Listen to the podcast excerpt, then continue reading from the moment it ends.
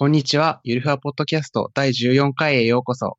ゆるふわポッドキャストは北海道出身の若手エンジニア3人がプログラミングや生活、アニメやゲームなど幅広い話題について話すポッドキャストです。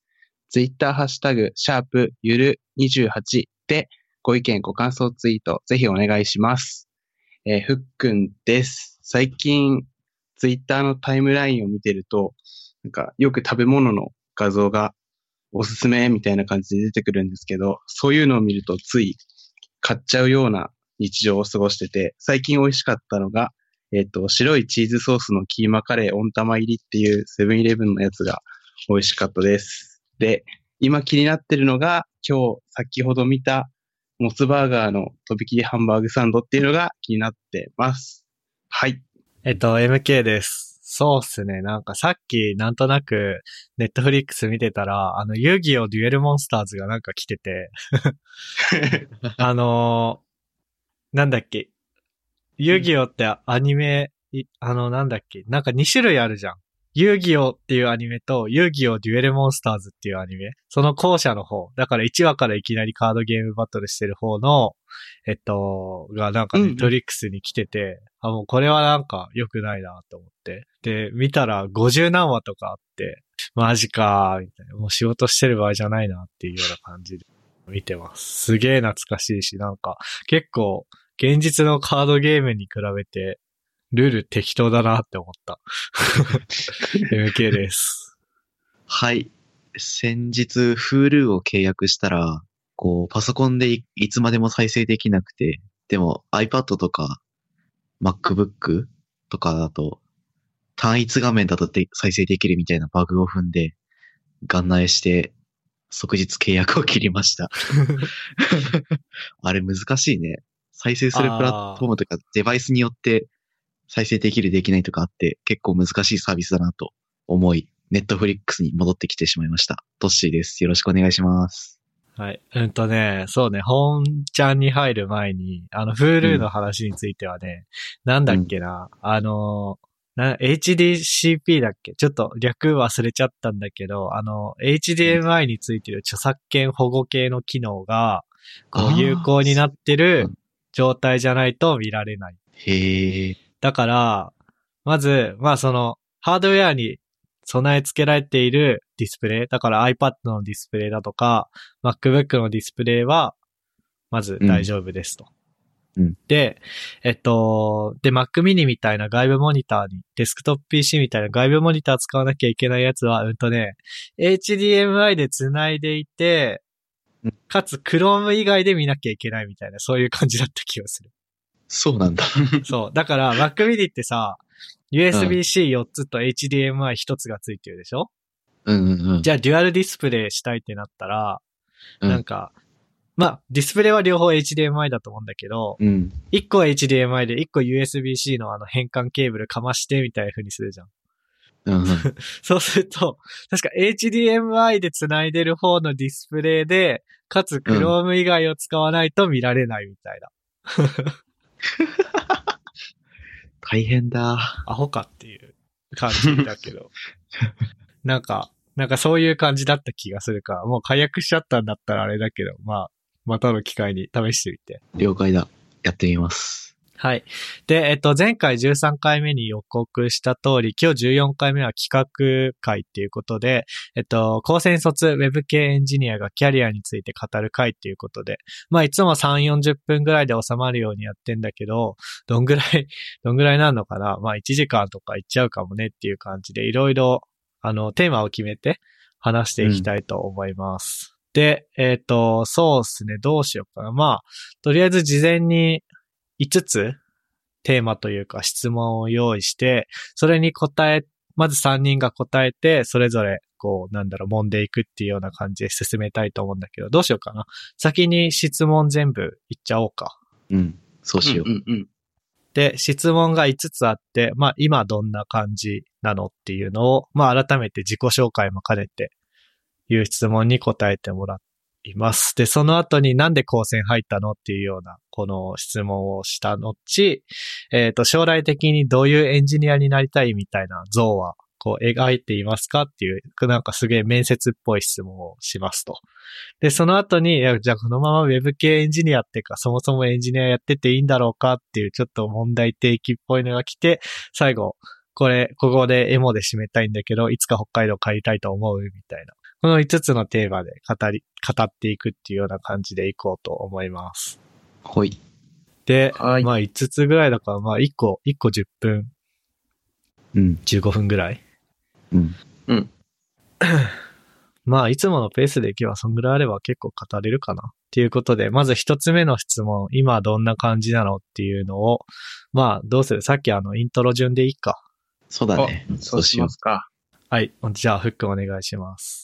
えーじゃあ、自己紹介も兼ねてっていうことで、ちょっと経歴も話そうかなと思うんだけど、えっと、僕は、えっと、高専を5年で卒業して、専攻科とか行かずに。で、苫小牧高専なんだけど、えっと、北海道の会社でそのまま地元で働いてて、今働き始めて2年と8ヶ月ぐらい経ってます。ってことで、で、就職してから Android アプリとちょっと iOS アプリを仕事で触り始めて、で、今年に入ってあたりから Web アプリも作るようになりましたっていう感じですね。と、高専の間ではそんなに Android アプリとか iOS アプリとか一切触ってなかったんで、仕事してから触るようになったんだけど、結構楽しいなっていう感じで、で、働いてる環境としては、周りの人たちは結構いい感じにコミュニケーション取れるし、話したら分かってくれる感じで、いい感じで、ただ、会社としては、なんだろう、新卒取り始めたばっかりっていうのもあったんで、仕組みは整ってき始めてるのかなっていう感じで、で、仕事内容は、あの、上司がいい感じの人なんで、結構良かったんだけど、最近はプチ炎上し始めて微妙かなっていう感じですね。最近はそんな感じです。はい。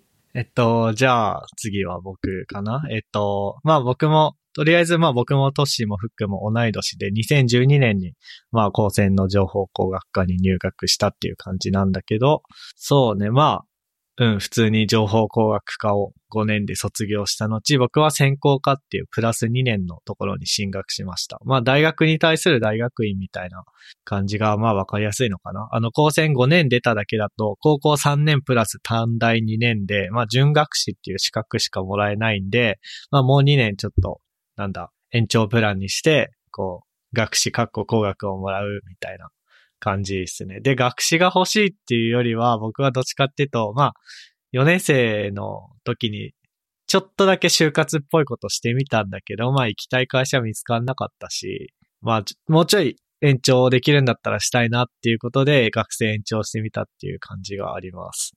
で、えっと、まあ今年の3月に専攻科を卒業して、そのまま4月から東京に来て、まあある会社に、ある会社にっていうかまあ、これまでのエピソードで名前出した気がするけど、まあそういう会社に新卒で入社して、まあなんやかんやっていう感じですね。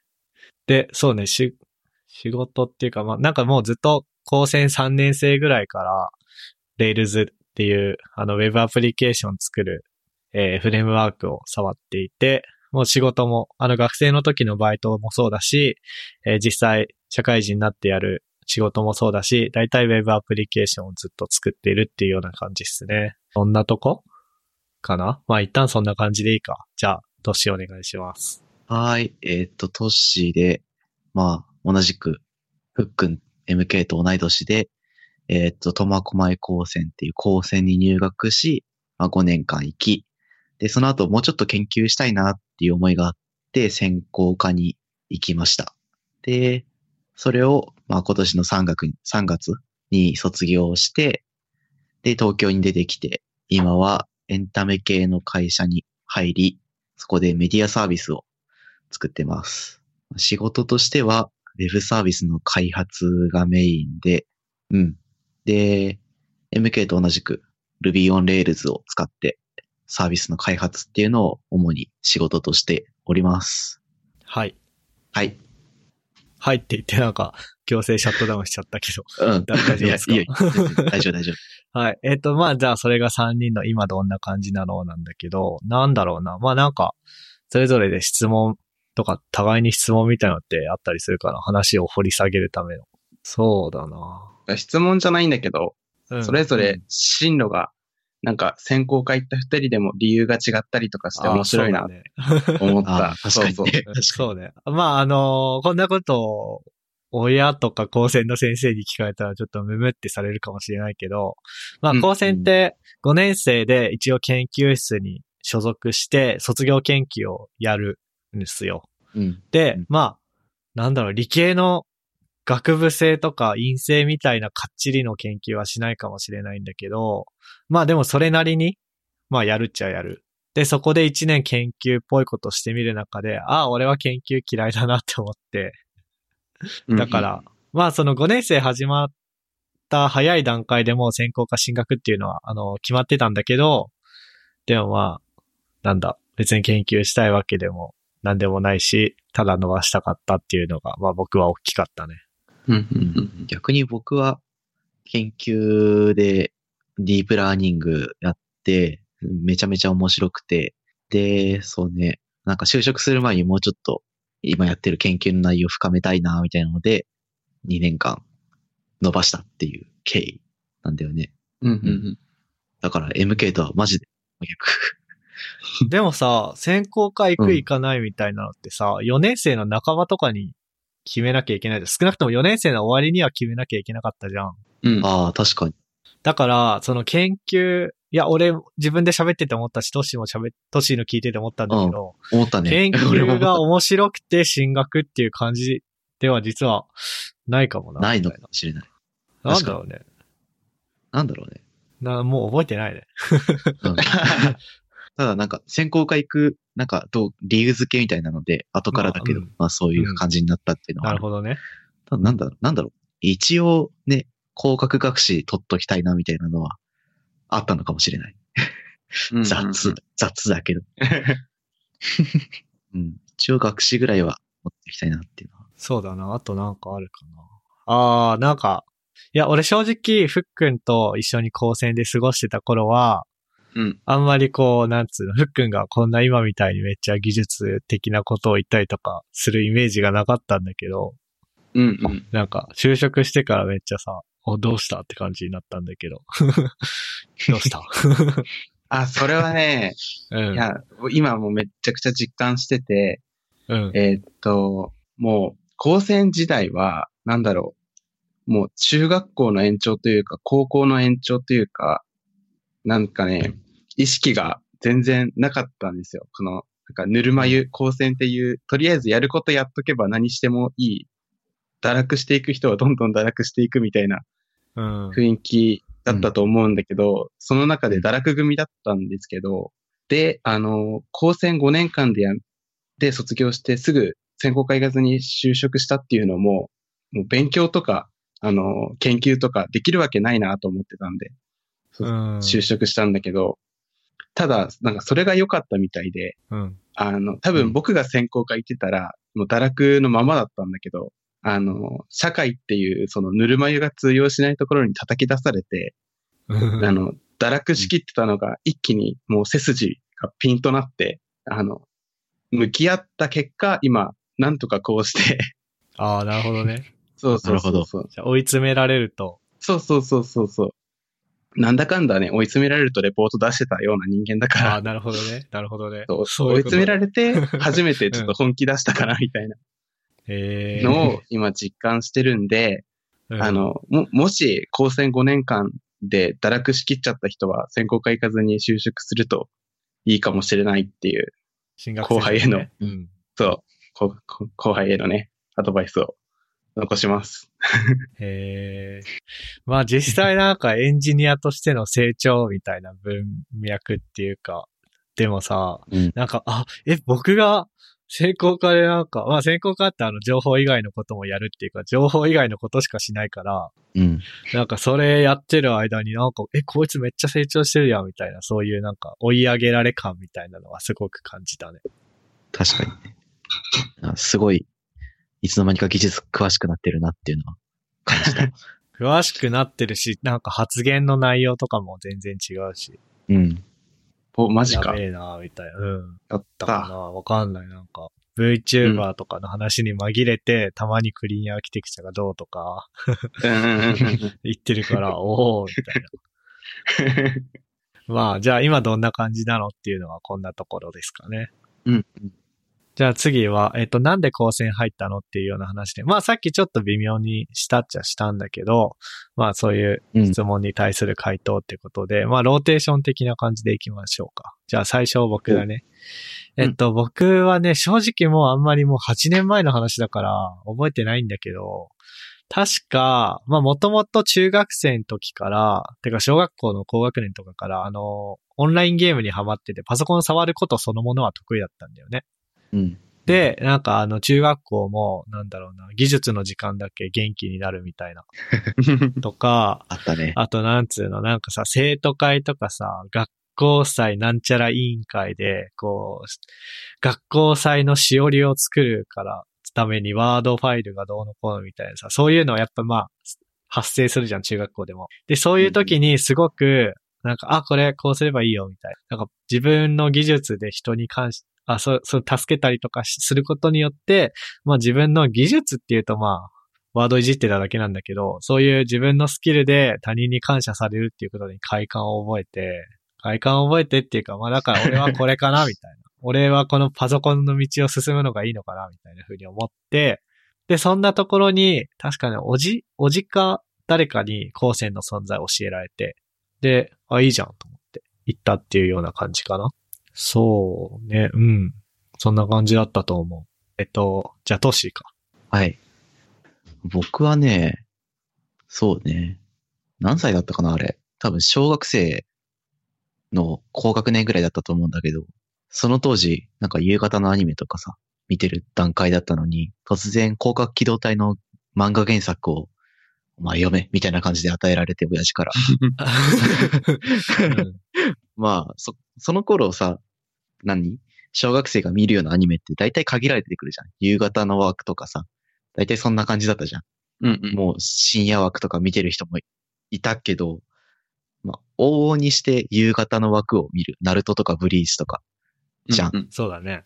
で、突然なんか、ね、広角機動隊のあの世界観をぶち込まれた瞬間に僕の脳みそは爆発してしまって、うん。こう、そっちの方のことばっかりを追うようになったんだよね。うん。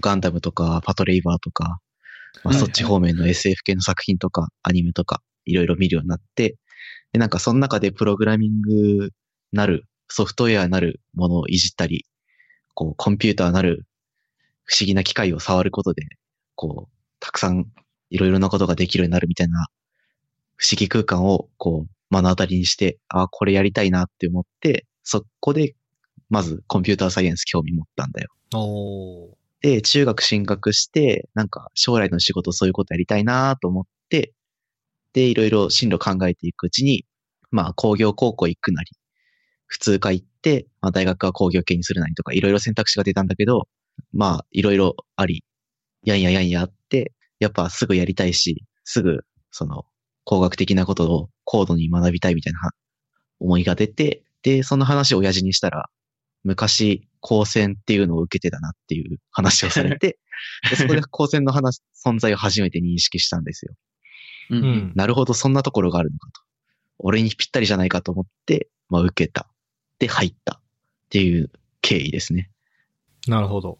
僕に関しては。はい。と、ふっくんなんですけど、ちょっと今の、あのーなんでしょうね。情熱的な話を聞いた後にちょっとレベルが下がっちゃうんですけど、あのー最初は、あのー機械科を志望してて、ただうん、多分、あの、面接がグダグダで多分、第二希望の情報工学科になったと思うんだけど、で、機械科を最初目指してた理由っていうのが、えっと、その当時、プラモデルとかレレゴブロックが好きすぎてずっといじってたみたいなところがあって、中学時代。で、その流れで機械とかそういう構造とかいじってみたいなってことで、情報工学科じゃないや、機械工学科目指してたっていうのがあって、で、なんで工業高校じゃなくて高専だったかっていうと、なんか、その当時、なんか学校の中で高専がめちゃめちゃ流行ってて、っていうのも、なんか、なんだろう、多分将来安定なんか、就職ができないんじゃないかみたいな世の中だった気がしてるんだけど、あ、確かにそんな流れあったな。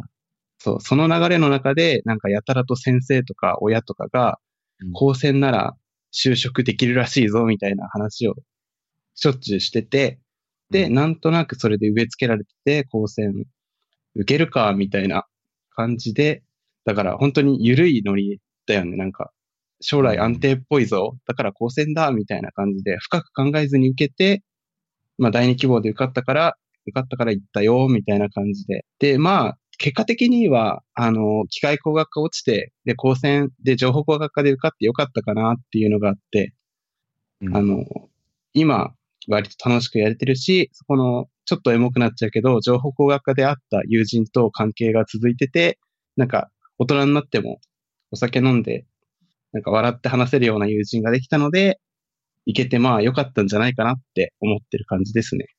なるほど。あ、なんか僕らの代そうだよね。なんか、や、多分機械化が一番人気だったよ。4倍とかだった。うん。ね、倍率がね。う。うんん。なんかで、大体、え、機械が、きなんか最近はちょっとわかんないけど、僕らがやってた前後1、2年間とかは、機械が人気だったり、電気が人気だったりっていうような感じだった気がするな。そうだ。ね。うん。そうだね僕の一個下の代は電気がすごい人気だったよね。うん。なんかそんなイメージがある。うん。ね。今どうなんだろうね。今はやっぱりあれかな、なんか、ビッグデータで IoT で AI がバーンだから、情報人気だ でもそんな感じしないよね。うん。そんな感じもないよね。そうだよね。まあなんか、うん。で、まあ大体その年に人気だった学科に、レベル高い人が集まってて、うん。なんだろうね、その、まあ留年率とかも違うみたいな。ああ、なるほどねた。多分なんかそういう傾向があった気がするんだよな、わかんないけど。まあ、そんな感じ。そうね、うんなんだろうな。なんか高専行くって言った時の周り？周りというのうんは親、教員ぐらいか。の反応とかってどうだった、反応か。そのよくある話としては、やっぱり中学校の先生って高専のこと全然知らないし、まあ普通うんに進学校なのか地元の高校なのか行って地元で就職するとか、どっかの大学うん目指させるみたいなのが、まあデフォだから、そんなうに、ん。なんか先生の方からプッシュしてくるような学校ではなかったと思うんだよね。あ、でもふっくんの時はそうでもないのか。どう、どうだろそうだね親とか、親とか、先生から聞いて受けるって感じだったから、そうあね、逆？逆に？そそうそうそうそう。あ最初から知知ってた周りの人は。うん。あ、そっか。う。うちもそんな感じだったな。あ、そう、そうなんだ。そっか。うん。いや、じゃあ、じゃあいいや。なんか、いや、俺が言おうとしたのは、う んなんかそういう光線ってよくわからないものだから、まあ、なんだろう。いや、そういう、なんか自分の専門を絞るのは、高校3年間で、こう自分が理系か文系かを見極め、うん見極めてから、そこで大学でやりたいことやるでいいんじゃないか、みたいな。そういうこと言われたりとかしなかったかな、みたいな。あ、俺は一応されたね、それ。ああ、そうそう、そういう。一つ手としてあるよ、みたいな話はうん。された。まあ、それはね、進路指導の仕事だからね、選択肢を、うん。うん。選択肢というか視野を、こう、まあ、狭まりそうになる視野を一旦広げてあげるみたいなのはそういう仕事だと思うから、だけど。でも実際そうやって言われて辞める人いんのかな、高専行くの。どうなんだろうね。でもさ、興味あること早くやりたいじゃん。興味ある人は。まあそうね。んんだからなんか工業系なのか、高専なのか選ぶんじゃないかなって思ってるんだけど、でも、周りを見、周りのなんか高校生ぐらいのレベル、見た目というか、年齢の人見てみると、普通校行っても、なんか勝手に自分でやっちゃってるし、うんうんうそんなに差はないのかもなとか、最近は思うな。わかんない。わかんないよね。で、まあなんで高専入ったのっていうので、この辺一応面白枠って書いてるけど、そんなに面白い話にならなかったな。うーん、なんだろうね。まあ、でもそう、そうか。そういう感じか。うん。まあじゃあ、そんなに面白くなさそうなので飛ばしますか。次行こう。はい、次次行きましょう。で、えっと、じゃあ次の質問は、まあ、将来的にどういうエンジニアになりたいかみたいな、そういう像はありますかっていう質問なんだけど、えっと、じゃあトッシーからかな？そうだね。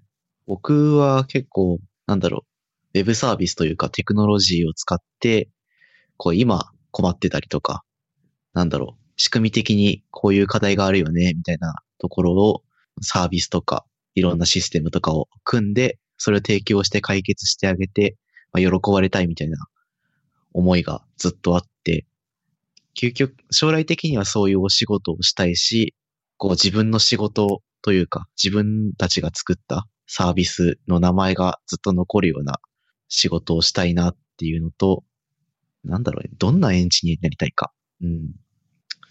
でも、そうだね、やりたいことちゃんとやって、やりたいことがちゃんとできるような能力をずっと自分でブラッシュアップしていくみたいなことを常にできるようなエンジニアでありたい。なんだろう、答えになってるかどうかわかんないけど、なんか誰みたいになりたいとかってある？誰みたい正直ね、その、この人はこ、この界隈で有名とかってね、結構僕は疎いから、その、うんなんだろうね、自分の将来のロールモデルみたいなのまだ見つけられてないっていうところはある。なるほど。ううん。だから、見つけたいなとは常々思ってて、その努力をしなきゃなと思ってはおる。けど、なんだろう、将来的にどういうことしたいみたいなのはさっき言ったと思う。だし、ほうほう。そういうエンジニアでありたいとも思ってる。です。なるほど、なるほど。僕はね、えっ、と、ロールモデルみたいなのは特にまだ定まってないというか見つけられてなくて、なので、うん、なんだろう、この人みたいになりたいっていう人は見つけたいと思ってるんだけど、で、どういう感じかな？うんとね、一つの技術で突出できそうにはないので、自分は多分。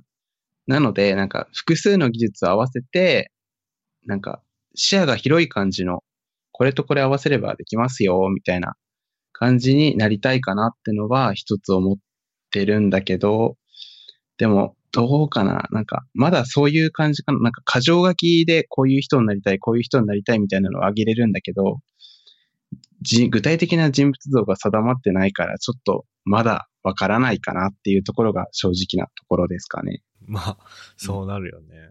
うん、なっちゃった。これは掘り下げられるかな えっとね、僕は、えっと、まあ、新卒で入った会社って、なんかエッセイ書かせるんだよね。あの。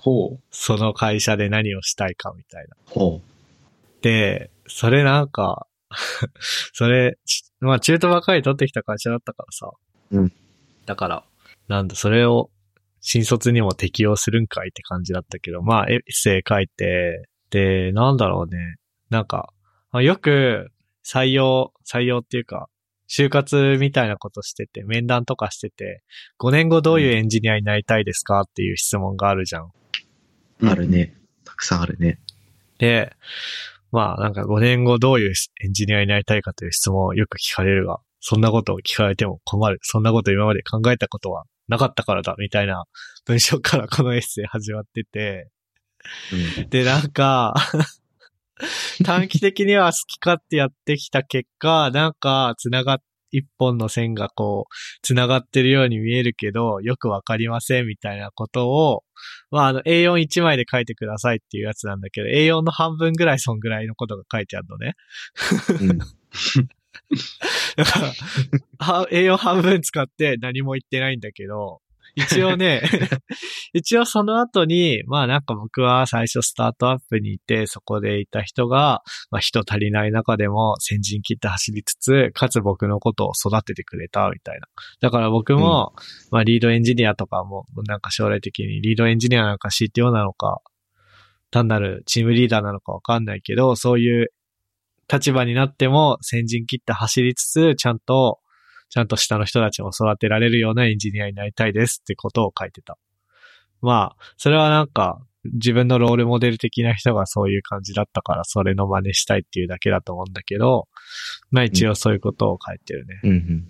だからなんか人足りないっていうことを言い訳にしないで、ちゃんと育てていきましょうみたいなことができる人になりたいっていうことを書いてたね。もうなんかもう、さっきまで忘れてたから、今読んだんだけど、そういうことが書いてた。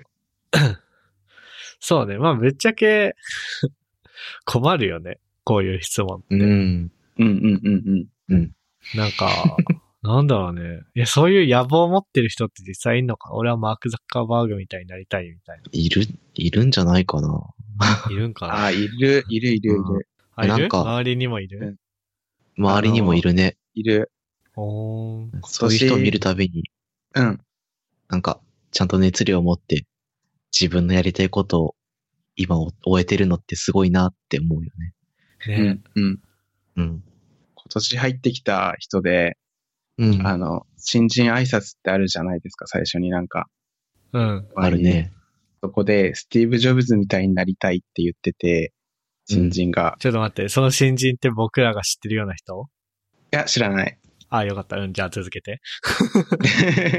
で、札幌をシリコンバレーにするんだみたいなこと言ってて、おー。やばーと思って、すげーって思ったんだけど、う。うんん。今、げ激務に押しつぶされてそんなこと言言えてなくて、現実って厳しいなって思ってる。あうんー。まあ、聞いてみれば、まだスティーブ・ジョブズになりたいみたいな。それはダメか。やめた方がいいな、僕なそれは。こと聞いてあげるの。かわいそうだ。えー、スティーブ・ジョブズか。でも、スティーブ・ジョブズはプログラマーじゃないからね。そうだね。まあいいや、そういう、もそういうことを言うからダメなんだ。そういうイノベーションというかね、うん。社会的なインパクトのでかいものを作れる人たちになりたいっていう意味だろう、きっと。そういう意味だと思う。うん。背景は多分きっとそまあ実際、うんシリコンバレーまでは行かなくても、でも福岡とかすごい暑いじゃん、なんか。あ、福岡今なんかう。。暑いね。LINE と DMM? あ、違う、うん GMO だ。LINE と GMO と、なんかと、なんかがいるじゃん。うん。で、まあ、それはなんか福岡市として、こう IT 企業を誘致しようみたいなのを頑張った結果だとは思うんだけど、でも、そういう可能性があるってことだよね。うん、うん。うんっていうか一応札幌に、なんか東京の会社で札幌支社があって盛り上がってるみたいなの一応あるっちゃあるのか。なんか、クラスメソッドって会社とか、ああ、札幌にオフィスあったよね、確か。あるね。なんか iOS とか AWS について調べたらいつも出てくるけど、あそこのブログが。ほんと出てくるよね。うん本当ありがとうございますっていう感じだけど。なんかそういうところの仲間入りをしたいんじゃない？ジョブズは。うんうんうんうん。うん。ええなるほどね。ああ、なんかそれで、そうだ、今の話で思い出したんだけど、なんか、割と俺、その何、37、ああ、37signals じゃないや、今。えっとね、 Basecamp っていう会社とか結構好きで、うん。あのー Rails 作った DHH っていう人が所属している会社で、まあで、そこの会社の社長なのかな？ Jason Fried って人が書いた小さなチーム大きな仕事。まあ英語の原題だと Rework っていう本とか、あとは、なんだっけな。えっと、強いチームはオフィスを捨てるだっけな。えっと、で、うんうん現代がリモートっていう、まあ前者は緑の本で、後者は赤い本なんだけど、まあその本を高専の3年とか4年の時に読んだのね。うん。で、そういう影響を強く受けて、で、なんかそこの本には、なんか会社を大きくすることだけが正義ではないみたいな。なんか、うんまあ、上場を目指して会社バンバン大きくして、こう、キャピタルゲインウハウハみたいなのを目指すことだけが正義ではない。小さくコンパクトな組織でちゃんと稼ぐみたいなのもいいんだみたいな。ちょっと読んだのがかなり前すぎてね、すごいあの、その本に書いてあることをちゃんと表してるかわかんないんだけど、まあそういうようなことを書いてある本を読んで、で、すごいなんか共感をしたんすよ。なんか実際、なんかさ、まあ、そういう夢は見てたけど、まあ、疲れるじゃん。なんかさ、うん徹夜でサッカーロボット作ったりとかするの辛かったじゃん。うん。うちはネタなんだけどね。うん。うん。で、そういう経験をして、なんかもう、ああ、なんかもう、な何やってもうまくいかない辛いだけだしって思ってたところにそういう本を読んだら、すごいそっちに、もう、頭がいって、うん。なんか、いやもうなんか、ゆるくやれればいいっしょ。ゆるくっていうか、実に一発狙うみたいなよりも、こうう、ん。いろいろ大事にしていこうやん。価値観に染まっちゃったから逆に、それを失うのが怖くて、うん。うおーみたいな働き方とか、うおーってやってる人を見ると、うってなっちゃうかもしれない。ああ、なるほど。何の話？なるほど。あ、でそれで、うん。で、なんか、まあそういう、なんかベースキャンプとか、あとベースキャンプはちょっと海外の話なんだけど、うんあと、日本だとソニックガーデンとかさ、そういう自分たちで開発会社立ち上げてやってる人たちにうん。憧れがある。会社を大きくして、上場を目指して一発当てるっていうことが目的じゃなくて、まあうん。必要な分だけ稼いで、で、なんか残業、昼夜逆転とかしないで、うん。まあ、ぼちぼちやっていきましょうや、みたいな。いや、ちょっと待って。あの、彼らがそういう風にやってるかは、そんな、そんなやる気ない感じでやってるわけではないと思うんだけど、まあ、そういうことを将来はやりたいなって思う。自分がそういう会社を立ち上げるのか、そういう会社に所属するのかはわかんないけど、うん。うん。俺はそういう感じでやりたいなって思います。思っています、最近は。うん。うん。うん。一つなんか、普通にさ、会社員やってさ、じゃあ何、例えば、ゲーム、ゲームとか、動画配信サービスの事業を、もう、世界一にして、もう我々が全ての、そのサービスというか、その体験を作っていくんだ、みたいなさ、そうういう野心あふれるベンチャー気質のある企業でずっとやる、やるのも一つの価値だし、価値観だし、ん。うん。その、大きくならなくてもいいから、こう、細々というか、ゆっくりとエンジニアとして過ごしていきたいね、みたいなうんのも、確かに一つ価値観として正しいよなって思うよね。うんうんうんうん僕は、まあ、どっちもありだし、ありだなと思うし、性質的には後者の方が合ってるなとは、最近、認識し始めた。かな。うん。ちょっとこれもふわふわしてるね。今回大丈夫かな？うんえ、なんかふっくんとかさ、うん。なんだろう。そ、そういう、そういう、さっき僕が言ったみたいな感じのはある？ああ、将来はこういう会社で働きたいみたいな。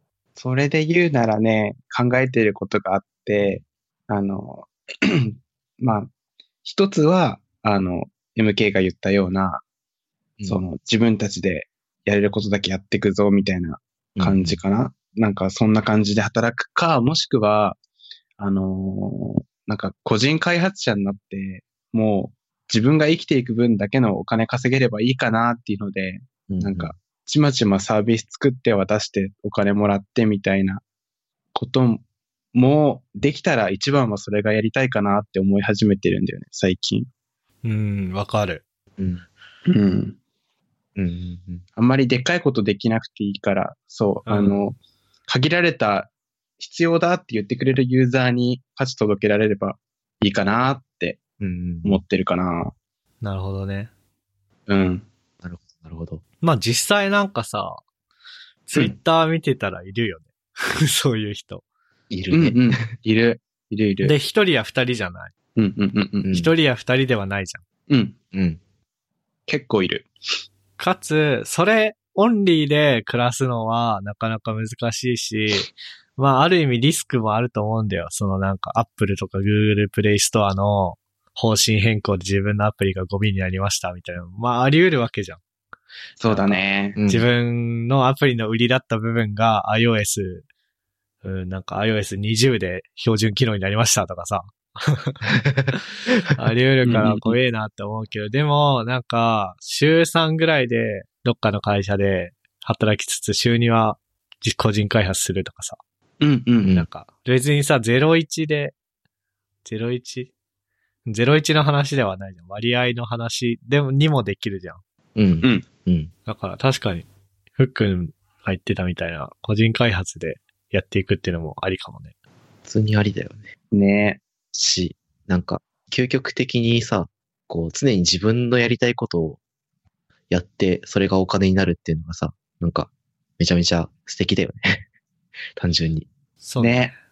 うん。ちょっと話ずれちゃうんだけどさ、う。。うんあの、会社に勤めてたら、毎日8時間ぐらい労働しなきゃいけないじゃん。う。うんん。で、えーっと、その時間的な意味では8時間だけど、その、気持ち的な意味とかプライベートの時間も多分仕事のこと考えることはあると思うから、実質うん8時間以上のことを仕事に取られてると思ってて、そうだよね。そうだね。うんで、そういう意味ではさ、いや、やりたいことしかやりたくねえなって最近思い始めてるから、う。うんん。そうそう、だから、やっぱり、どういうエンジニアになりたいかっていうのは、あの、やりたいことができるような環境をね、自分で整えられるようなエンジニアになりたいかなっていうのが今思った。なるほどね。うん。うん。今、ふっくん言ったの、言ったことをできるようになるにはさ、うん。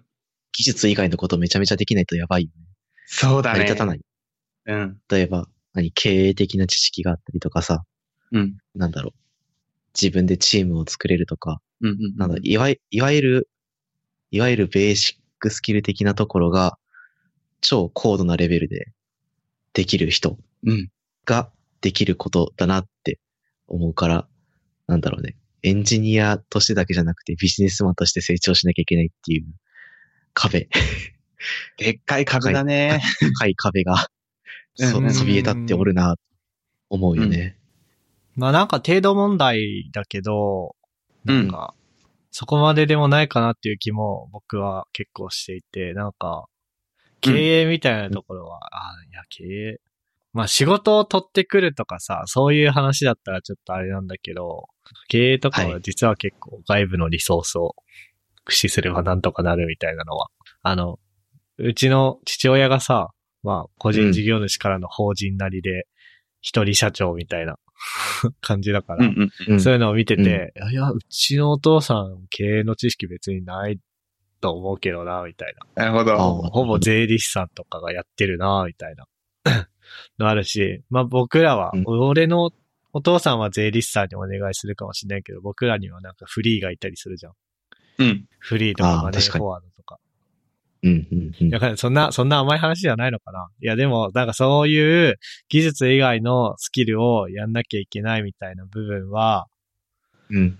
なんか、頑張ってアウトソースしていけるんじゃないかと僕は甘く見ているけど。確かに。そういう仕組みも整いつつあるよね、確かに。言われてみみると。まあ、仕事はどっかから回ってこなきゃいけないから、そういうつながりは絶対必要だけど。うん。あまあでもそれもあれか。自分で個人開発するんだったらそうだって。話かなうん、わかんないけど。うん。そういう話だね。うん。そういう夢？夢はあるよね。夢はある。そあるね。で、そうね。まあ、像、像、どういうエンジニアになりたいっていう像というよりは、これはなんか夢だね。う。そうだね。夢だ夢話しちゃったな。うん。いや、でもなんか逆に言えば、夢しかなくない？お、うんちょっとエモい。夢しかない。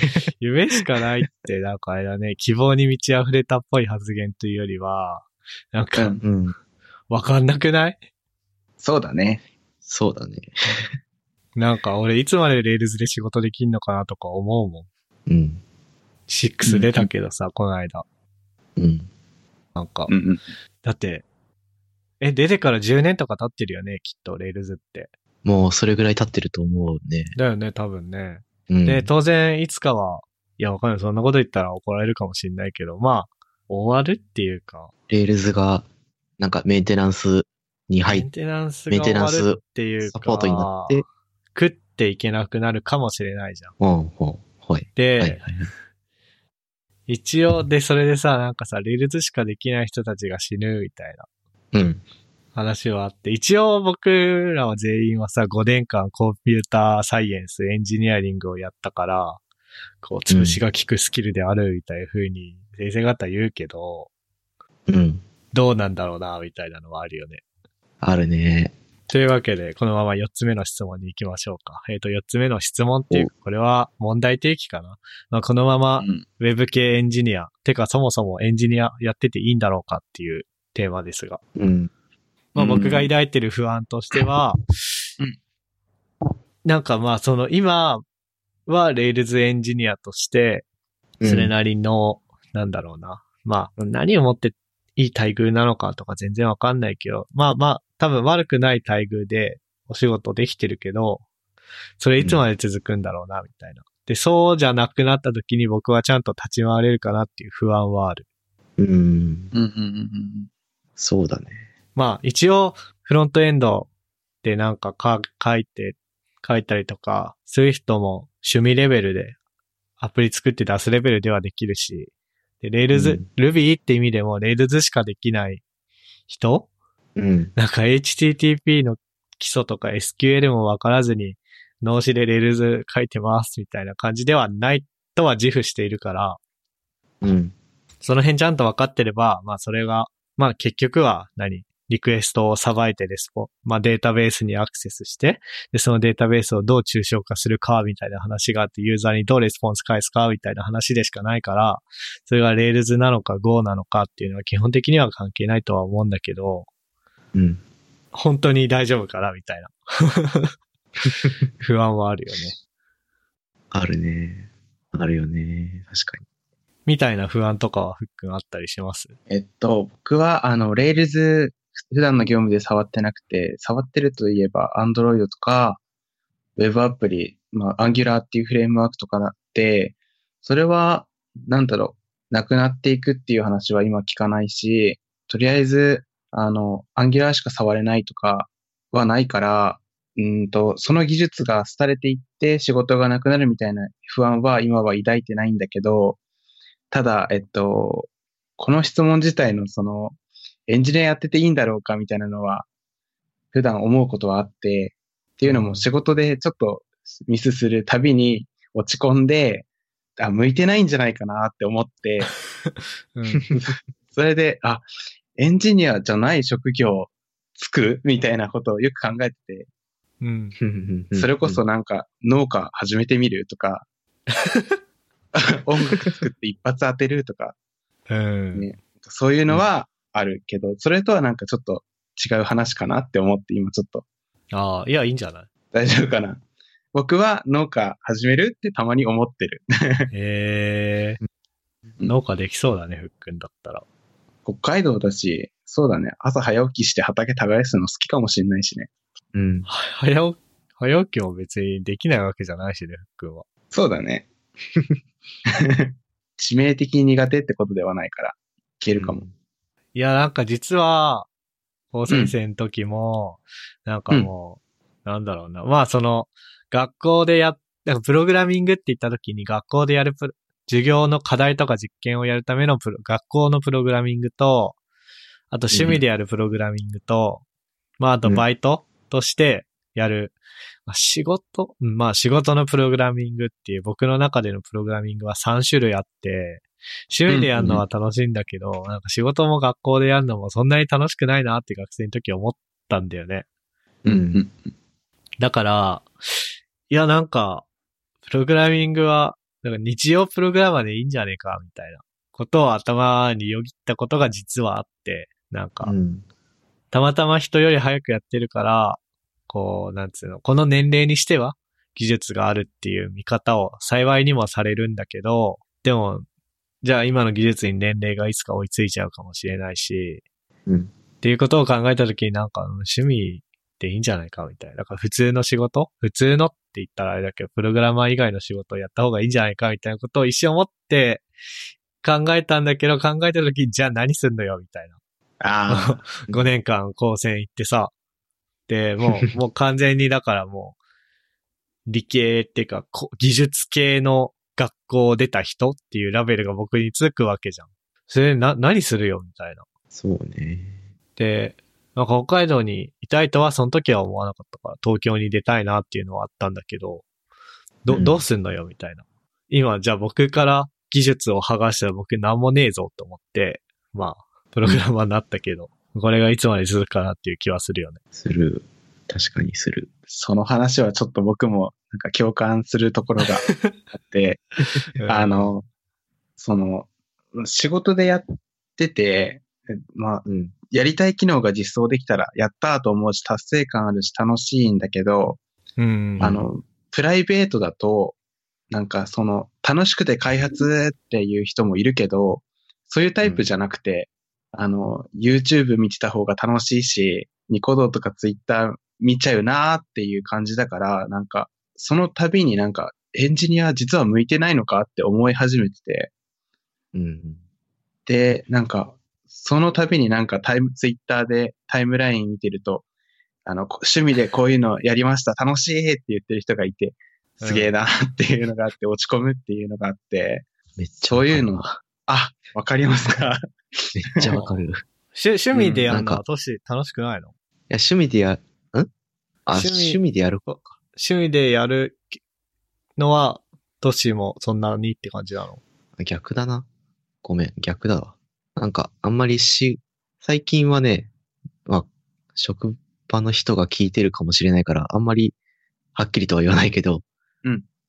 あんまりね、こう、仕事で作ってても、なんだろうね、プログラミング始めてさ、なんか、いくつか自分で動くものを作った時のあの感動感はないなって思うし、趣味の方も最近触れてないから、楽しいっていう体験が最近は少なすぎるのかなって思う。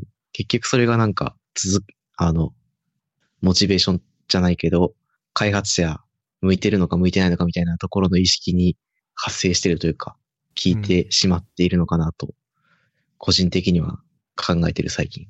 うん。趣味の開発はね、正直超楽しいんだよね。うんうんうん。機械学習とかも研究でやってた時は超楽しかったし、あと何 ?MK とやった例のね、た映像とかも。はいはいはい。あれは、まあ、一回も話に出てないから、あれだけど、そういう、なんだろう、友達とやってたプロジェクトは超楽しかったんだけど、うん。その楽しさ、楽しかったっていう体験を最近してないなっていうふうに。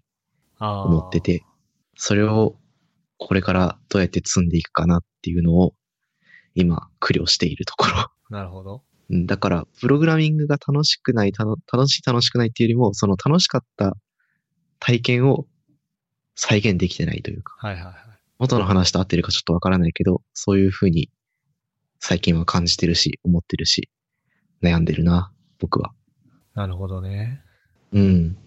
まあじゃあなんか微妙に、微妙に理由は違えど、まあ働く、プログラマーとして働くことに対する、こう、もやもやを、まあみんな少しずつ抱え始めていると。ふっくんは3年目だけど、僕と MK に関してはもう、新卒1年目だ、1年目でこれかみたいな そうね。まあ、あの、現実逃避という可能性は大いにあるね。ああ、あるそあるある。の、何？そこはあるね性質が違うっていうかさ、だからふっくんは3年やって、ふと考えた、あれだし、僕とトッシーは、言うてまだ8ヶ月だろ、みたいなのはある。うん。うん。まあでも、うんまあそういう背景は置いといて、まあそういう感じなんすねっていうシェアだね。うん。えどんぐらい、そのさっきのふっくんの、なんだっけ、あの、農家やるとかさ、いうのはさ、うんうんどんぐらいの、こう、なんつうの、か、角度っていうか、どんぐらいの、はいはいはい。ほ、本気度なの。俺も結構たまに考える。うんうんもうなんなんかもうプロ、趣味でプログラミングやるのが楽しいんだったら、もうなんか、なんかカフェでもやればいいじゃんみたいな。なんか、なんか、人は、うん人は人生辛くなるとカフェを始めたくなるのか何なのかわかんないんだけど、まあ、カフェ始めて、うんで、まあ昼間普通にカフェやって夜はなんかプログラマーズバーとかにすればいいじゃんみたいなさ。思うたびに、思うたびに、いやでも飲食店の経営って今厳しいしなとか思って、なんかその、その程度の、あの、あれなんだけど、そ、その点に関してはフックンはどうなの？えっとね、僕もね、現実逃避だから、あー 全然そう。本気度はないんだけど、うん。うん。ただ、あの、なんていうか、プログラマー以上になんか自分がもう熱中できる仕事あるんじゃないかなって考えることはめっちゃあるっていう感じかな。ああ、なるほどね。うん自分に超向いてる仕事別にある説を考えるときはあるっていう感じ。まあ、それで言うと僕らは、それがいいことだったり悪いことだったりするんだけど、何が向いてるんだろうっていう考える間もなくプログラマーになったからね。うん。なったね。高専という場所の性質上。確かに。なるべくして入ってるからね。うん。半、半分は。らほとんどプログラマー、まあ、SE とかなんか、フィールドエンジニアとかいろいろあるっちゃあるけど、まあ、そういうのにはならないとは思ってたから、だからもうプログラマーって絞られた上で、じゃあどういう業界が向いてるんだろうとか、どういう規模の会社が向いてるんだろうとか、東京に行きたいのかな、う北海道残りたいのかな、みたいな。もう、もう絞られた段階だけど、なんか、改めてこうやってみて、そこ以外を さまよいそうになるっていうのはあるね、やっぱり。うんなるほ。どね。いろんな可能性試してないんだね。うん。なるほどな。うん。自分で絞ったのにね、選択肢を。ねそうだね。はい。まあ、そんな感じかな。で、えっと、ああ、そう。あ、で、こその、このままやってていいんだろうか？で一つ、これはあの、この質問文を書いた時にはあんまり思ってなかったんだけど、まあ、うん。まあ、あのー今後あの、社会人やりながら大学に行くっていう選択肢も、まあすごいポピュラーなものになってきそうじゃないですか。うん。それはなんか時代の流れ、なんかあの、か諸外国ではエンジニアはマスター、ドクター持ってるのは当たり前だ、みたいな感じのやつだとか、あとそもそも少子化だからなのか何なのか知らんけど、少子化プラス働き方改革で、こう社会人やりながら大学に行くっていう選択肢が結構現実的なものになりつつある気がしているうん。うん。ううん。ん。っていう状況の中で、なんか将来大学行きてえなとかそういうことって考えたりする？ああ。ちょっとね、やってみたいなと思ったことある。ほうほ思ったことあるというか、や、ちょっと憧れる部分あるよね。う。うん。うん。正直、ビジネスよりも研究の方が個人的に性に合ってるな、なんて思うところがあり、うん。うん。なんか、研究をまたやりたいなっていうのは、たまに思い出してしまうな、僕は。ってなった時に出てくるのが多分社会人ドクター的なところ、マスターとか、うん。なのかなっていうので、ちょっと考えた時はある。ほう。うん。うん。学生の時に。ああ、うん。学生の時はね、俺も考えた。うん。で僕はね、あの、リアルタイムでちょっと考えてて、お、あ、でも、全然、あの、ホームページというか、あの、なんだっけ。あ、ど忘れした。なんだっけな。あ、筑波かな？筑波大学のうんサイト調べた、調べてた時に、社会人のプログラムがあって、うん。あ、ワンチャン行きたいなと思って、なんでかっていうと、あの、コンピュータイサイエンスの知識勉強したんだけど、ちゃんと身についてる実感がなくて、えっと、高専でってこと？そうそうそうそうそう。うん。で、もう一回勉強し直したいのと、あとは、あの、全然、あの、テクノロジーとかプログラミングについて、物心、物心がついてないような状態で就職を選択したんだよね。うん。っていう感じなので、あの、ちゃんと勉強した後に、なんか研究がいいのか、あの、こういうの作りたいっていう情熱が湧いてくるのかっていう選択をもう一回したいっていうのがあって、ほえっとね、うん。うんじ、実はちょっと考えたりもした。ここ3ヶ月ぐらいで。ああ、なるほどね。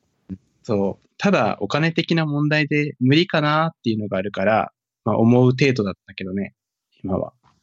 う。ん。俺も、いや、俺は、あんまり僕は考えてないかな。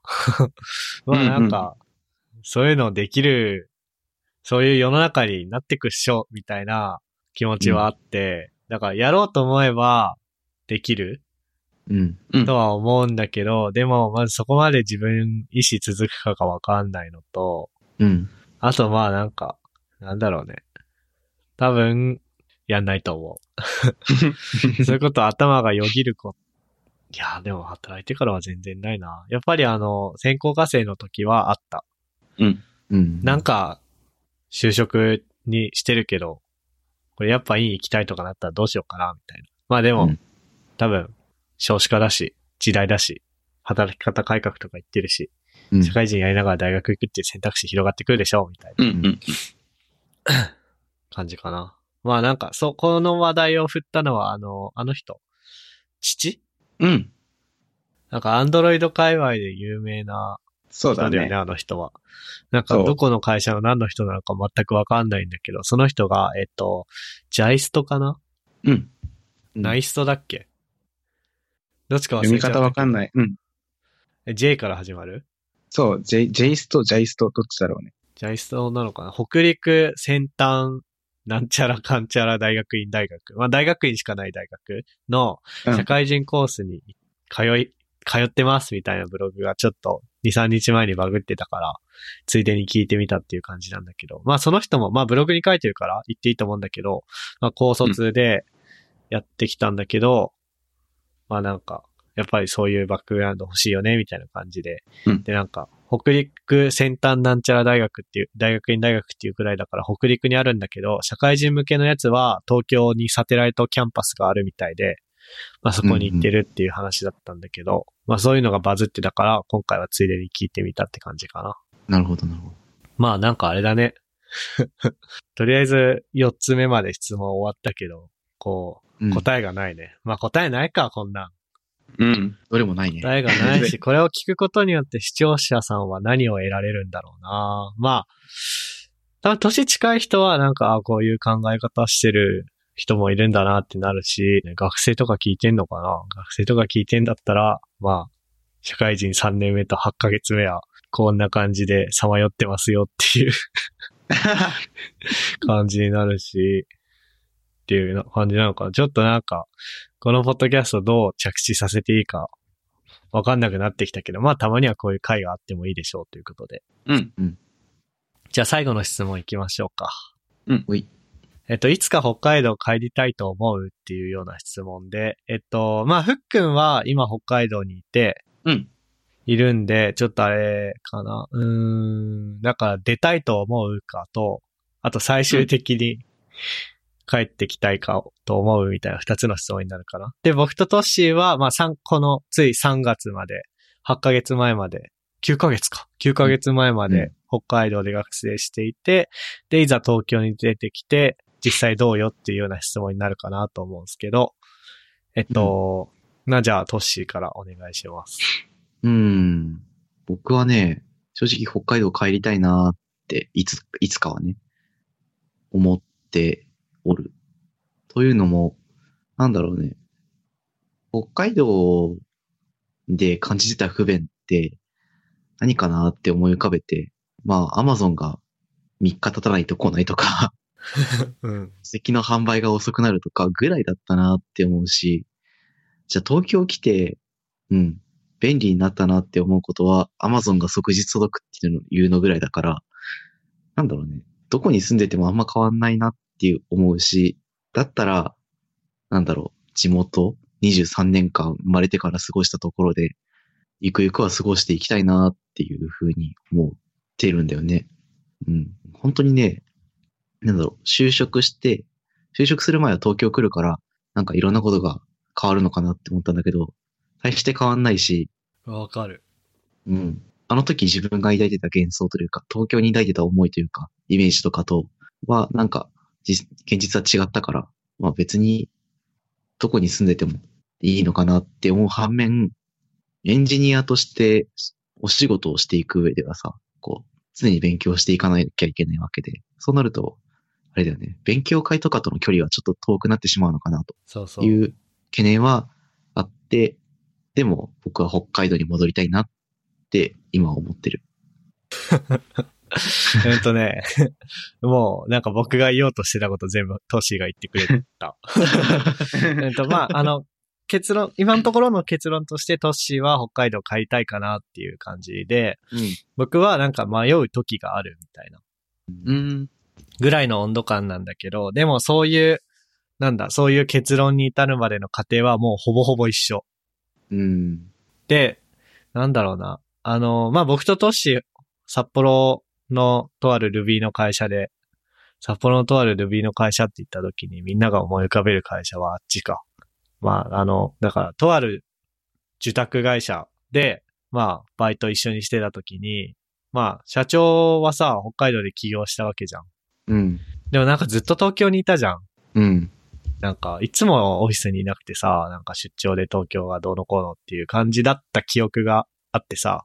うんで、うんまあ、なんかその時に、え、確かあれだよね、社長って北海道で働きたいから起業したんだよね。札幌でわっていう。話してたな。だよね。うんなんだけど、でも結局で仕事は東京にあるんだな、みたいなのを肌、肌で感じたというか。うん。のがあるし、で、僕の父親も、なんか、なんかいつも埼玉とか群馬とかに、なんかずっといるし、うん。まあ北海道で仕事してる時も多多いけど、でも、東京ばっかり行ってるし、なんかだからやっぱり仕事は東京にあるんだなっていううん。のがあったから、だから帰ったとして、うん。やってけんのかみたいな不安は、ある。うん。でも、それ以外の部分で、困るってそんなないなって思う。うん。むしろ、電車つ、電車中心の生活より車中心の生活の方が俺は好き。なるほどね。もうずっと車欲しいしか言ってないもん、最近。維持費は払いたくないけど。うん。っていうような感じかななるほどね。なんかあんまりエモい話にならなさそうだな。ふっくんは？対し、てふとね、僕の場合は、えっと、北海道に特にこだわりはないんだけど、結局いろんなことを考えると北海道って将来は住みたいなって思うんだけど、えっと、でも一旦今北海道にいるんだけど、まずは、あの、関東に一回は出てみたいなっていう気持ちがあって、うん。っていうのもやっぱり、あの、トッシーとか MK も言ってた通り、仕事としては、というか技術力としては関東に集中してる感じだし、今。うん。なので一旦そこで仕事をして、いろいろ吸収したいっていうのはあって、うん。ただ、東京とかそこら辺はなんか体力ないと生きていけないなってずっと思ってるんだよね、勝手に価値観として。うーん、というと？えっと、なんか満員電車だったりとか、あーあと、なんか、地価が、地価がというか物価が高いから、うん。うん。うん、なんだろう、節約しなきゃいけなかったりとか、あとは、なんか、部屋が狭くなっちゃったりとか、うん。かな。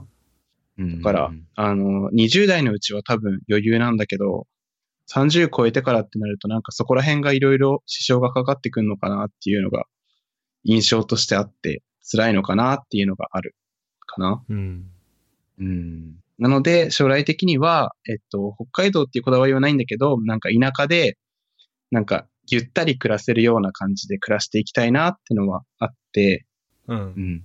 で、そこはね、別に、あの、北海道でも、長野とかでも、あとはなんだろう、最近 MK のブログでおすすめされてた中本夫婦っていう YouTube チャンネルあ、はい。うん。のように沖縄で住んでても、なんかゆったり暮らせればいいかなっていうのがあって、なるほどね。うん。で、なんか、最強だと思うのが、東京の仕事をリモートで田舎でやってうん。うん。っていうのが一番最強だと、なんか、すごい俺の考えた最強のせ働き方みたいな感じだけど、安直だけど、うん。うん。そう、東京の仕事をリモートで田舎でやるっていうのが最強だと思ってるから、そうなりたいかなっていうのはある。ただ、あの、なんか地震来た時とか最強なのは北海道ってよく聞くから、あと住み慣れてるし、うん。なので北海道なのかなっていう感じかな。おーまあ、東京の水準、東京価格でうん、お仕事をして、うん。地方価格で生活するみたいな。そうそうそうそいいね。うん。まあ、そうね。なんだろうね。これもどうやって着地させようかな。うーんとね、なんだろうな。まあなんかすごい東京に、東京っつってもまあいろいろあるからあれだけど、まあうん都心で働いてて思うのは、なんかもう働かなきゃいけない圧がすごい。街全体から。うん。う。へえ。それあれかな、サラリーマン街で働いてるからかな。わかんない。で確かに電車とかも、うん。まあ時間ずらしてるから実は結構座れるんだけど、なんかもう疲れてる街が。へえ。え、でもな、そんなこと言ったらな、俺苫小牧の路線バス乗った時はなんか、後期高齢者しかいねえなって思ってたからな。ああ、なんだろうな。うん。でもなんか北海道帰って広い家でのびのび暮らしてた方がいいのかなとは思う時。がある。うん、うん、うん。うん。そしてなんか最近ちょくちょく買い物とかでこう車借りて、なんか西の方行くんだけどさ、東京の西の方、八王子とか多摩とか、う。うんん。あとまあもうちょい近所の三鷹とか、うん。うん。あの辺でよくねって思う。あの辺に住んで、うん。たまに出社するみたいな。それか、いいねあの辺の会社に行く。あの辺で会社をやるか、あの辺の会社に行くか。うんうんうん。なんかもう、都心に疲れた。都心に疲れたって。なんかあれだね。シティボーイ気取ってるみたいだけど。うん。でもなんかそういう感じだから、こういう質問を置いてみました。うん。はい。本当に思ってたより都心に住むメリットってないなっていうのは、本当の、本当に思ってる。ね。さっきのトッシーの話聞いてて、うわーって思ったもん。なんか俺も東京に来れば何もかも解決すると思ってた。うん。うん、問題増えただけだわ。なんか MK とかはさ、学生の頃結構、そうそうそうそう、なすごかったじゃん。田舎あコン、の、言い方悪いけど田舎コンプレックス的なのが結構強い印象があって、うんうん。あ、こいつはもう東京に行ったらうん。戻ってこないから、僕は将来戻ってきたいと思ってるから、もう、就職したら、うん。北海道ではそれっきりなのかなと思ってたけど、なんか最近はちょっと違うみたいなこと言ってたから、お、お、これは一本あるかみたいなさ。うんもうなんかね、そうだよ、もう、なんかずっとブログで 北海道の話しかしてないよ。北海道でしか買えないものシリーズみたいなタイトル。そうだね。うん。うん。いや、なんかね、東京でコミュニティすごい盛り上がってるじゃん、なんか、イベントとか。うん。うん。でもね、なんか、いざ東京出てみてね、そんな行ってないんだよね、俺。うん。行く体力も残らないじゃないか。うん。残らないじゃないか。そしたらなんかもう、よくねみたいな。うん。多分気づいてないだけで、こういうコミュニティに、特に若いうちは、こういう東京うんの IT コミュニティに属しているっていう、その、そのことだけが、まあ、どっかの会社のうんスローガンっていうか、キャッチコピーみたいだけどさ、いるだけで成長できる環境っていう風になってうんるから、こう、安易に捨てていいものじゃない気もするんだけど、うん。でも、今の感覚としてはなんかそう、そうなんだよね。うん。うん。えー、でもいよいよ嫌になったら北海道戻って、ゆるふわシステム開発、カッコ株っていう会社を作るか。お、最強じゃん。じゃあ、ゆその時るふわなはちょっと、なんかリクルーティングの方に。でもな、でもあれだよ。東京行って仕事取ってこなきゃいけないよ。うん。だから、ね見た、見たかり作ればいいんじゃない？うん はあ。まあ、なんかそういう感じっすかね。うん。なんか、まとまりのない感じになっちゃったなまあ、たまに、たまにっていうか、企画会でもやってみようということで、今回のテーマは、まあ、高専卒ウェブ系エンジニアがキャリアについて語る会っていうテーマで、まあ、もう、もう1時間半だね。このポッドキャストにしては長い時間話したんだけど、そうね、ど、どうでした？いや、なんか、ね、三人とも環境違えど、結構思ってることは似てるというか、まあ一部だけどね、うん。なんだなっていうのを、なんか再確認できてよかった。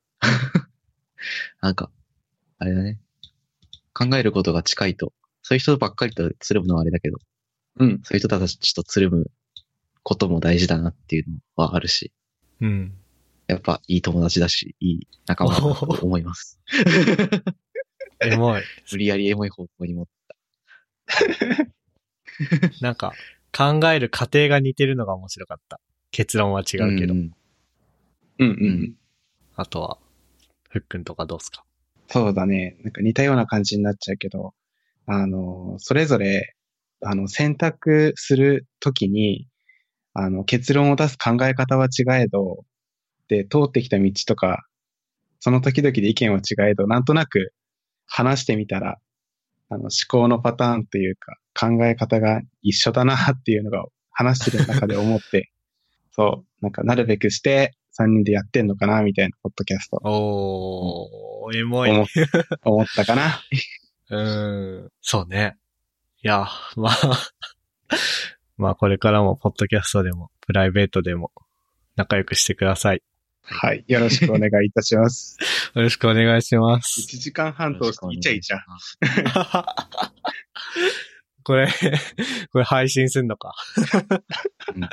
まあそうだね。あの、だからあれだね。あのーなんだろうね。あんまり偉そうにアドバイスするのもあれだけど、あの、現役高先生のアドバイスとしては、まあ、高先生時代の友達とはこんな感じで絡むんで大事にしな、みたいな話かな。まとまったね。まとまったね。うん。はい。じゃあ、そんな感じで、えっと、えっと、第14回目の高専卒ウェブ系エンジニアがキャリアについて語る会っていう企画は、一旦クローズとしましょう。次もなんか、次もっていうか、そのまた別の企画もいつかそのうちテーマ決めて話すっていうのをやってみたいね。うん。そうだね。やりたいね。なあ、普段はあの30分ぐらい雑談するでいいと思うんだけど、たまにね、やると面白いかなって思う。そして1回目にしてはテーマ重すぎた。確かに。なので、な、なんだろうね。なんか、好きな、好きなラーメンの具とかの方がいいのかな。軽すぎるな。そうあとはあれは僕はもうちょいファシリテーションのスキルを磨こうと思った。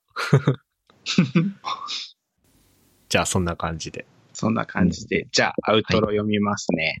えーゆるふわポッドキャストを聞いていただき、ありがとうございました。番組に関するご意見ご感想は、ツイッターハッシュタグ、シャープ、ゆる28までお願いします。今回のエピソードで、エピソードで扱った話題やリンクは、えーゆるふわ .com、えっと、ゆる 28.com スラッシュ14にあります。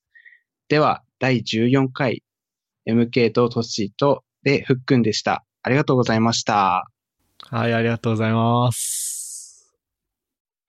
And now, a short commercial break. 現在エンジニアの採用にお困りではないですか？候補者とのマッチ率を高めたい辞退率を下げたいという課題がある場合ポッドキャストの活用がおすすめです。音声だからこそ伝えられる深い情報で候補者の興味関心を高めることができます。株式会社ピトパでは企業の採用広報に役立つポッドキャスト作りをサポートしています。気になる方はカタカナでピトパと検索し X またはホームページのお問い合わせよりご連絡ください。